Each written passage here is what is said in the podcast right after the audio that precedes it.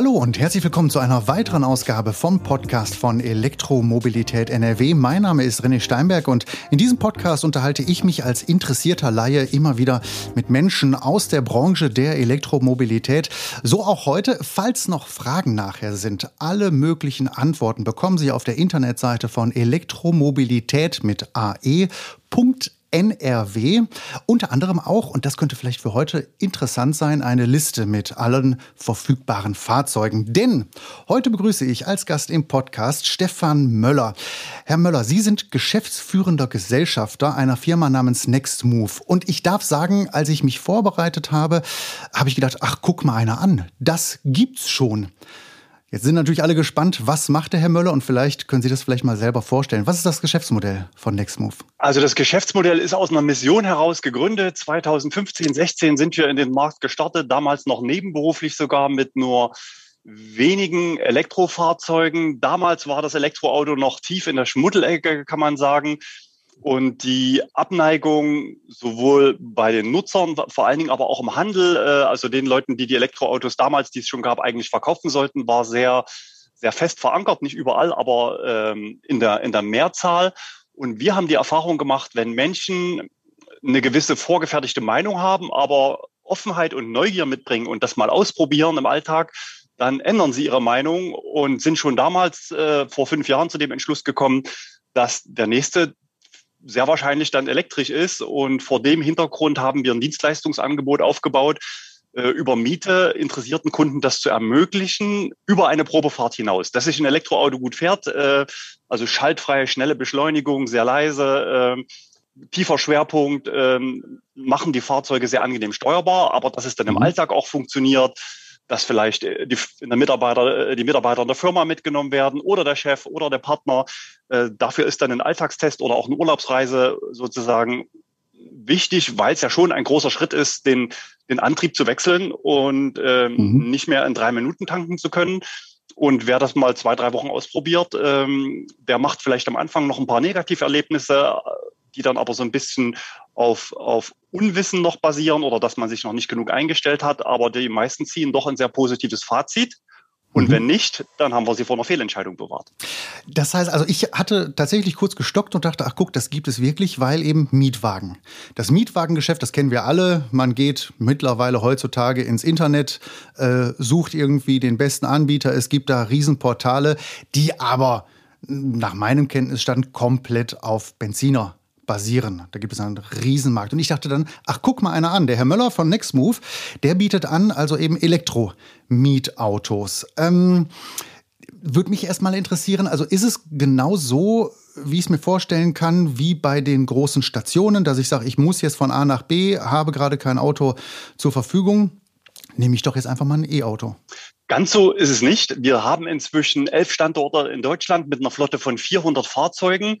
Und unsere Kundschaft ist aber eine ganz andere Kundschaft als die bei den klassischen Autovermietungen oder Mobilitätsdienstleistern. Dort buchen die Kunden in der Regel Mobilität, das heißt termingenau und dort ist dann das Anforderungsprofil drei Koffer, zwei Personen, Schaltgetriebe, Klimaanlage, Diesel garantiert oder sowas. Und ähm, zu uns kommen die Kunden meistens, also nicht alle, aber meistens mit, mit höheren Anforderungen dass also meistens die Miete einer Kaufentscheidung vorgezogen wird und demzufolge sehr modellspezifisch angefragt wird. Das ist eine Dienstleistung, die die klassischen Autovermieter in der Regel nicht bieten oder nur im Oberklasse-Segment bieten, also mhm. sozusagen eine fahrzeuggenaue Vermietung. Das macht natürlich das Geschäft doppelt schwer. Zum einen ist die Wirtschaftlichkeit mit E-Fahrzeugen schwieriger weil wenn ich halt als, als Big Player bei einem Automobilhersteller 10.000 Diesel kaufe, dann kriege ich die, ich sage jetzt mal böse geschenkt, ja, was die, was die Differenz Einkauf zu Verkauf angeht. Und für ein Elektroauto, das kostet halt Geld. Und deswegen bespielen die Großen das noch nicht. Ich habe das natürlich auch öfter in den vergangenen Jahren selber mal probiert, bei irgendeinem großen Vermieter mal ein E-Auto zu buchen. Da ploppen dann gelegentlich in den sozialen Medien dann auch so Werbeangebote auf. Und mhm. wenn man dann da draufklickt und dann den Suchfilter eingibt, dann sind die E-Autos immer weg. Das heißt, man kriegt sie nicht. und wir haben halt nur Elektrofahrzeuge. Ähm, allerdings sind wir noch nicht direkt online buchbar. Wir arbeiten daran, aber aktuell ist es eben so, weil die Kundenanforderungen so spezifisch sind, dass man tatsächlich bei uns eine Anfrage stellt und ein, ein Mitarbeiter meldet sich dann am gleichen oder nächsten Tag zurück mit einem Angebot. Und wie ich bei Ihnen schon rausgehört habe, es ist eher das ja, Geschäftsmodell, das man bei Ihnen ausprobieren kann. Also dass Menschen, die sagen, ah, ich habe da ein gewisses Interesse dran, wie ist es denn mit Mietwa äh, mit, ja, mit äh, Elektro, wie ist es denn mit Elektroautos? Die können dann zu Ihnen kommen und einfach mal für ja, Zeitraum X das Ganze mieten. Genau. Wir haben sowohl Ge Gewerbekunden als auch Privatkunden. Äh, natürlich ist es für Gewerbe auch wichtig bei Unternehmen, die, äh, sage ich mal, eine digitale, moderne, erneuerbare, nachhaltige Ausrichtung haben, dort die Dienstwagenflotte zu ersetzen. Äh, da muss ich natürlich auch die Mitarbeiter mitnehmen ähm, und das und vielleicht auch eine Modellauswahl treffen. Das macht sich natürlich mit so einer Testphase sehr gut. Mhm. Wir hatten da letztens auch ein Stadtwerk aus Norddeutschland, äh, die haben äh, gleich mal zehn Autos für einen Monat genommen und die Mitarbeiter konnten da durchtesten. Und was wir aber auch haben, sind Abo-Kunden oder ein Elektroauto-Abo. Da bieten wir nicht die komplette Flotte an, aber so ungefähr 20 Modelle haben wir da zur Auswahl wo Kunden, die sagen, ich will jetzt schon elektrisch fahren, aber so richtig mein Traumauto ist noch nicht dabei. Ich warte noch auf den und den und den und den und der mhm. Hersteller hat da was angekündigt und das dauert noch, aber den will ich dann auch erstmal testen. Ähm, dass die Kunden, die also noch in der aktuellen Produktpalette noch keine komplette Wunscherfüllung finden, aber doch schon elektrisch fahren wollen, dass die halt mit einem Abo bei uns äh, oft auch überbrücken. Mhm. Äh, oder aber die Lieferzeiten bei vielen Modellen gehen gerade wieder hoch und ob mein äh, bestelltes Fahrzeug jetzt nach fünf oder nach neun Monaten kommt, weiß ich nicht. Und unser Abo-Angebot ist dann passgenau monatlich kündbar und der Kunde kann, gerade wenn es ein Dienstwagen ist, schon jetzt die 0,25 oder 0,5 Prozent Regel mitnehmen und muss nicht weiter Verbrenner hm. fahren. Ah, okay. Ich fasse kurz zusammen. Also es ist eben nicht so wie bei den gängigen bekannten Mietfirmen, dass man irgendwie an der Station da nach da muss und dann mietet man etwas, sondern na, ich fasse es mal zusammen, wenn es Ihrer Meinung entspricht, äh, unter dem Titel Schnupperkurs. Also, dass man einfach mal bei Ihnen reinschnuppern kann, probieren kann und mal gucken kann. Würden Sie da mitgehen? So würde ich mitgehen. Und gerade wenn das Thema Langstrecke ins Spiel kommt, also wenn ich mir einen Zweitwagen kaufen will, dann kann ich eigentlich nach, nach Bauch kaufen. Ja, also was mir gefällt, wo ich gut reinpasse, ähm, dann fahre ich eine Runde um den Block. Ja, der ist schick. Äh, und den nehme ich. Wenn das Auto aber höhere Ansprüche hat, äh, sprich Langstrecke ist in der Regel ein höherer Anspruch oder auch ein Anhänger oder äh, eine gewisse, ein gewisses Gepäckvolumen oder Sitzplatzangebot, Rück, Rücksitzbank oder Sitzkomfort auf der Langstrecke, ähm, da werden die Ansprüche dann höher und da sollte man dann schon auch intensiver testen und eben nicht nur mhm. das Auto, sondern auch die öffentliche Ladeinfrastruktur. Denn wenn mhm. ich über eine längere Strecke von A nach B will, ähm, müssen sich die Kunden zwangsläufig dann auch mit öffentlicher Ladeinfrastruktur auseinandersetzen und eine Probefahrt ist meistens beim Händler kilometerlimitiert. Da klappt das meist noch nicht. Ja, richtig. Jetzt hatten Sie gerade schon gesagt, äh, es ist momentan noch ja auch, würde ich sagen, deutschlandweit in einer wie kann man sagen, Ausprobierphase, Findungsphase. Der ganze Markt bewegt sich sehr, sehr schnell. Welche Faktoren beeinflussen denn die Verfügbarkeit von E-Fahrzeugen? Also man muss erstens sagen, jeder achte verkaufte Neuwagen in Deutschland ist voll elektrisch. Da reden wir also nicht über Plug-in, die kommen noch dazu. Also wir sind bei 12 Prozent mhm. im Schnitt. Äh, wir beobachten den Markt sehr genau. Was die Lieferzeiten beeinflusst, ist, ist so, dass der Elektroautomarkt sehr stark politisch getrieben ist. Wir haben da also von 2019 auf 2020 einen Wechsel gelebt durch die verschärften CO2-Richtlinien, dass die Hersteller also über Elektroautos sich sehr CO2-intensive Fahrzeuge kompensieren konnten und am Jahresende 2020 ein regelrechtes Zulassungsfeuerwerk gezündet haben. Natürlich mit attraktiven Konditionen, Eigenzulassung und eben auch alles musste raus zum, zum Jahresende 2020, um die CO2-Flotte einzuhalten, sozusagen für den Hersteller. Das schlägt sich natürlich für den Kunden auch im Preis nieder. Also, dass die Autos erstens zu diesem Zeitpunkt verfügbar wär, waren und zweitens auch zu attraktiven Konditionen. Und aktuell spüren wir die deutlich angezogene Nachfrage natürlich aufgrund des erhöhten Umweltbonus. Äh, in der Corona-Krise hat der Staat den, den staatlichen Anteil zum Zuschuss an Elektrofahrzeugen verdoppelt. Der Hersteller muss also 3000 netto, das sind brutto 3570 Euro geben. Und der Staat hat früher 3000, also am Anfang mal 2000, dann 3000 äh, gegeben und in der Krise diesen Fördersatz verdoppelt und dann beschlossen, den Krisenmodus zum Dauerzustand zu machen. Das heißt, 9.570 Euro äh, sozusagen unterhalb des Listenpreises bekommt man für sehr viele Elektroautos und das hat dazu geführt, dass bei den Kleinwagen, wo natürlich so eine hohe Prämie sich prozentual sehr stark auswirkt, wenn ich also ein Auto für 23.000 Euro mit 9.570 Euro Nachlass bekomme, Zwangsnachlass in Anführungsstrichen, teilweise natürlich staatliche Prämie, dann hat es dazu geführt, dass VW zum Beispiel die Kleinwagen aus dem Programm genommen hat, weil in sehr kurzer Zeit sehr viele Bestellungen eingegangen sind. Das heißt, im VW-Konzern kriegt man die nächsten vier Jahre keine Kleinwagen mehr zu kaufen elektrisch. Ah, okay.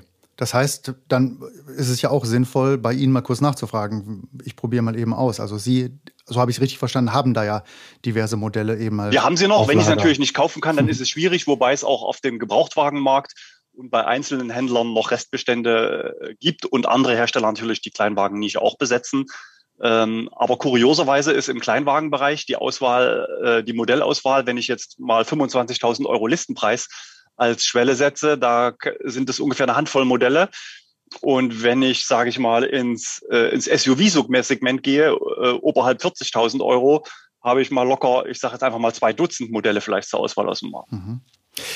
Das wollte ich jetzt fragen. Also gibt es da einen Unterschied bei der jetzt momentan Verfügbarkeit zwischen äh, Personenkraftwagen, also den gängigen Autos und Nutzfahrzeugen, Elektronutzfahrzeugen? Der, der Nutzfahrzeugemarkt ist, ist also ein ganz anderer. Den beobachten wir nur am Rande, weil wir schon auch, ähm, wir haben ja auch einen YouTube-Kanal, wo wir sehr reichweitenstark äh, über Elektromobilität berichten. Wir haben gerade die 100.000 Abonnenten geknackt, äh, machen jeden Freitag eine Nachrichtensendung, wo wir über aktuelle Dinge berichten. Und das heißt natürlich, dass ich ein bis zwei Tage in der Woche auch immer mit Marktanalyse und Recherche auch beschäftigt bin. Und wir natürlich, weil sehr viele Privatkunden auch zuschauen, entsprechend den Pkw-Markt stärker sondieren als den, als den Nutzfahrzeugmarkt. Wir haben natürlich auch ein paar Nutzfahrzeuge in der Flotte. Äh, dort ist die Modellvielfalt noch nicht so groß, aber es hat sich im letzten Jahr auch viel getan und es gibt für sehr viele gewerbliche Einsatzzwecke entsprechend auch passende Produkte, die, die voll elektrisch äh, unterwegs sind. Und der Chipmangel hat einen großen Einfluss und natürlich die Nachfrage, wenn ein Hersteller einen, einen attraktiven äh, ein attraktives Modell platziert zu einem attraktiven Preis, äh, am besten eben auch mit einem attraktiven Leasingangebot, äh, dann können bei, also die Modellzahlen sind ja meistens vorher festgelegt, ein Hersteller nimmt sich ein bestimmtes Volumen vor und wenn dann sehr, mehr Bestellungen eingehen als erwartet, dann geht halt die Lieferzeit nach oben. Alles klar. Und was meinen Sie, wie wird sich das denn in Zukunft jetzt äh, entwickeln? Also ich habe ja richtig verstanden, Sie beschreiben, dass momentan aufgrund sehr, sehr vieler Faktoren, weil eben halt sehr, sehr viel passiert im Moment. Es gibt teilweise Engführungen. Ähm, wie wird sich das äh, in Zukunft entwickeln? Also wer bei der Ausstattung oder dem Modell flexibel ist, der kriegt kurzfristig ein Auto. Es ist nicht so, dass die Autos ausverkauft sind. Ja, also es gibt, ähm, ich habe jetzt nicht den Faktencheck, aber ich würde einfach mal sagen, mehrere tausend Elektrofahrzeuge in Deutschland sofort verfügbar. Und wenn ich aber frei konfiguriere und auf so ein Modell gehe, ähm, dann wird es ein bisschen schwieriger. Das Modellfeuerwerk, ähm, also sprich, dass die Hersteller viele Modelle in kurzer Zeit eingeführt haben, das war eben 2020 in 2021 noch hineinreichend. Und jetzt wird die Kurve etwas flacher oder es verstetigt sich. VW sagt zum Beispiel, sie wollen jedes Jahr ein neues Modell bringen. Und dann gibt es auch bei anderen Herstellern, die dann aber gerne von wenn man von Elektrofahrzeugen spricht und ein deutscher Autohersteller das äh, in den Wort nimmt, dann sind das bei Herrn Dies von Volkswagen sind das vollelektrische Fahrzeuge und bei den anderen deutschen Konzernen sind Elektroautos Fahrzeuge, die einen Stecker haben. Die rechnen also, wenn die von Elektrofahrzeugen reden, Plug-in-Hybride mit ein. Okay. Und was meinen Sie äh, als jemand, der da an der Quelle sitzt, was meinen Sie, welche Weichen müssen gestellt werden, um die Verfügbarkeit jetzt noch zu beschleunigen? Also die Verfügbarkeit ist eigentlich nicht das Problem und es läuft, glaube ich, ziemlich gut. Wir brauchen vielleicht noch ein bisschen mehr Modellvielfalt und vor allen Dingen auch mal, dass die Hersteller sich trauen, ein bisschen weg vom SUV zu gehen. Ähm, da wäre natürlich eine Steuer das passende Mittel. In Frankreich gibt es eine SUV-Steuer, von der allerdings Elektroautos ausgenommen sind. Aber wir erleben es zurzeit, dass eher, sage ich mal, ein bisschen weniger vernünftige Autos, eher so ein bisschen Lifestyle-Autos im Markt platziert werden. Passendes Beispiel auch Smart. Ähm, der Smart 44 läuft jetzt demnächst aus, ist nicht mehr bestellbar. 42 läuft dann offenbar noch eine Weile, wird aber auch aus dem Programm genommen und das Nachfolgemodell soll ein Kompakt-SUV sein. Das heißt, ein Kleinwagen stirbt und die Marke Smart steigt auch ins SUV-Geschäft ein. Und gerade beim Elektrofahrzeug äh, ist der auf der auf der Langstrecke und das heißt auf der Autobahn der Luftwiderstand die tragende Verbrauchskomponente. Das heißt, ich benötige auf der Autobahn, das ist anders als beim Verbrenner, ungefähr den doppelten Strom wie im Stadtverkehr. Aber jetzt mal spitz gefragt, für Sie als jemand, der eine ganz breite Palette anbietet, kann es doch eigentlich egal sein, welches Modell Sie haben. Also Sie haben großen, kleinen, wenn der Kunde das will. Wir erleben gerade, dass wir unheimlich viel äh, CO2 einsparen müssen. Und dann ist es natürlich auch spannend und die, und die erneuerbaren Energien sind begrenzt. Nicht, äh, nicht jedes Bundesland möchte, möchte Windräder in seinem Land haben, sondern äh, das ist wie mit dem Atommüll ich will den Strom, aber die anderen sollen den Müll kriegen. Und so ein bisschen ist es manchmal auch mit den erneuerbaren Energien. Wir, wir wollen den Strom, aber äh, ich will das Windrad nicht sehen. Also ich persönlich finde das einen sehr schönen und entspannenden Anblick, wenn dann ein gewisser Abstand eingehalten ist und viele, viele Mythen, was Vogelschlag angeht. Ähm, und kürzlich musste ja auch unser Wirtschaftsminister einräumen, dass äh, beim Geräuschpegel, dass da eine, eine, eine falsche Zahlen verbreitet wurden. Und was ich sagen will, wir haben zu wenig Ökostrom, um uns durstige Elektroautos leisten zu können. Ähm, das können wir dann in 20 Jahren wieder drüber nachdenken, wenn wir 100 Prozent erneuerbare Energien haben und den Wärmesektor mhm. auch äh, gewandelt haben. Ähm, mhm. Und wir gar nicht wohin wissen mit unseren erneuerbaren Energien, dass wir dann wieder über durstige Autos nachdenken. Also ich zu Hause, zu Hause habe gerade Ökostrom übrig, jetzt es scheint die Sonne und ich heize den Pool. Ja, das äh, mit, mit selbstgemachten Ökostrom. Äh, das wäre so ein bisschen dann wie SUV-Fahren. Ja, Nochmal kurz, wo wir jetzt äh, langsam zum Ende kommen, die Frage, Sie hatten ja am Anfang beschrieben, dass Sie diverse Kunden dann eben betreuen, dass Sie reinschnuppern können, dass Sie reinfinden können. Wie sind denn da so die, die Reaktionen bei den Kunden? Oder anders gefragt, gibt es jemanden, der sagt, bah, nee, geh mir weg damit. Ich will wieder ordentliches Dieseltuckern haben? Die, die hochskeptischen Kunden finden in der Regel nicht den Weg zu uns. Wir erleben es manchmal, dass Abholer geschickt werden. Das heißt, für gewerbliche Mieten, dass ein Abholer kommt, die dann manchmal dem Thema nicht so zugewandt sind. Da war kürzlich eine Anekdote, ein Kunde kam in den Laden und fragte, ist das Automatik? Ja, für die Hörer, die es nicht wissen, ist es so, ein Elektroauto hat nur zwei Pedale und in der Regel kein schaltbares Getriebe. Das heißt, die sind alle Automatik, aber sie schalten gar nicht, sondern sie haben nur einen Gang. Und die Kunden, die freiwillig zu uns kommen, die wissen das natürlich, äh, dass ein Elektroauto äh, nur zwei Pedale und nur einen Gang hat.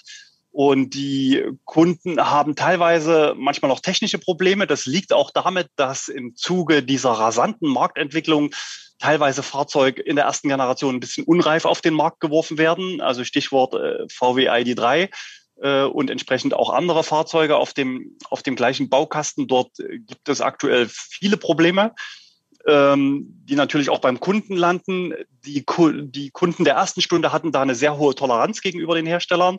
Aber jetzt kommen natürlich immer mehr in Anführungsstrichen normale Menschen aus der Breite unserer Bevölkerung äh, auf diesen Markt, die sowas natürlich nicht tolerieren. Die Hersteller müssen sich dem stellen und, und machen das auch und verbessern auch die Produkte weiter und haben erkannt, dass man einen ein Elektroauto anders konzipieren muss als ein fossilbetriebenes Fahrzeug. Beispiel ist die App und auch die Navigationsdienstleistung. Ein klassisches Navi musste einfach nur möglichst staufrei von A nach B transportieren und ein Elektroauto-Navi, das muss das Höhenprofil der Strecke kennen um dem Nutzer auch auf Basis des Höhenprofils, wenn ich also nach Süden fahre und irgendwo in die Berge fahre und da 1000 Meter Höhe mache, dann hat es natürlich einen, einen starken Einfluss auf die Reichweite. Wenn ich in die andere Richtung fahre, kriege ich 100 Kilometer dazu. Und wenn ich 1000 Höhenmeter hochfahre, kriege ich vielleicht 50 oder 100 Kilometer weniger. Und da wäre es natürlich schön, wenn das Auto sagt, du kommst da nicht oben an, an deinem Urlaubsort. Äh, und das sind Herausforderungen, denen sich die Hersteller jetzt stellen müssen und natürlich eben auch eine qualifizierte Ladestationsplanung für unterwegs ähm, dass das Auto sich, sich nicht erst meldet, sagt, du schaffst es nicht, du musst laden 20 äh, Kilometer oder 50 Kilometer, bevor der Akku leer ist, sondern schon, wenn ich zu Hause losfahre, angezeigt bekomme, ähm, wo ich unterwegs lade und wie lange ich da stehe und mit wie viel Prozent ich ankomme. Da gibt es Hersteller, die können das sehr gut. Da gibt es Hersteller, die probieren das gerade so ein bisschen und es gibt Hersteller, die sind da völlig blank.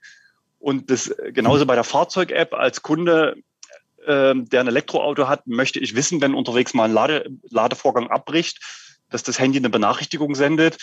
Und alle Elektroautos haben die Heizung an Bord. Das heißt, Standheizung und Standklimatisierung ist serienmäßig und die will ich natürlich auch bedienen können, äh, wenn ich nicht im Fahrzeug bin, dass ich im Winter in ein abgetautes Fahrzeug und bei 40 Grad Außentemperaturen ein vorgekühltes Fahrzeug einsteige.